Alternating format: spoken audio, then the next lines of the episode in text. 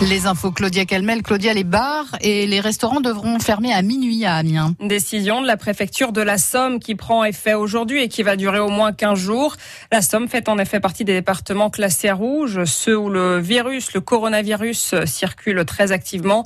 D'autres mesures sanitaires vont entrer en vigueur aujourd'hui comme le port du masque étendu aux abords des grands centres commerciaux ou l'entrée, l'entrée d'établissements scolaires aussi, comme prévu les rassemblements de plus de 30 personnes dans des salles polyvalentes ou des salles des fêtes sont aussi interdites. On vous a mis le détail de ces mesures sur francebleu.fr. L'épidémie de Covid-19 qui a poussé les organisateurs de la grande raiderie d'automne d'Amiens à annuler l'événement. Une raiderie prévue euh, ce dimanche et qui devait rassembler des centaines d'exposants et des milliers de visiteurs en centre-ville. C'est dans ce contexte de crise que le gouvernement a présenté aujourd'hui son projet de budget 2021. Un budget qui s'annonce hors norme avec plus de 4 460 milliards d'euros euh, pour euh, qui seront mis sur la table pour faire face à la crise sanitaire.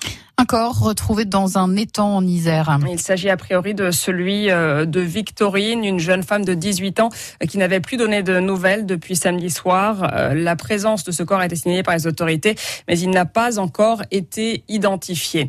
La colère des salariés de Simra à Albert, ils ont manifesté ce matin et bloqué l'entrée du site de ce sous-traitant de l'aéronautique. Blocage dès 4h30 à l'appel de la CGT. Le syndicat demande à la direction d'être clair sur l'avenir du site. Une trentaine de postes ont été supprimés cet été, selon la CGT, et l'activité euh, liée à celle du site Stelia de Méholt se réduit. Enfin, le football et la situation délicate de l'Amiens SC, l'Amiens SC qui a fait match nul, zéro partout contre Pau samedi dernier à la Licorne.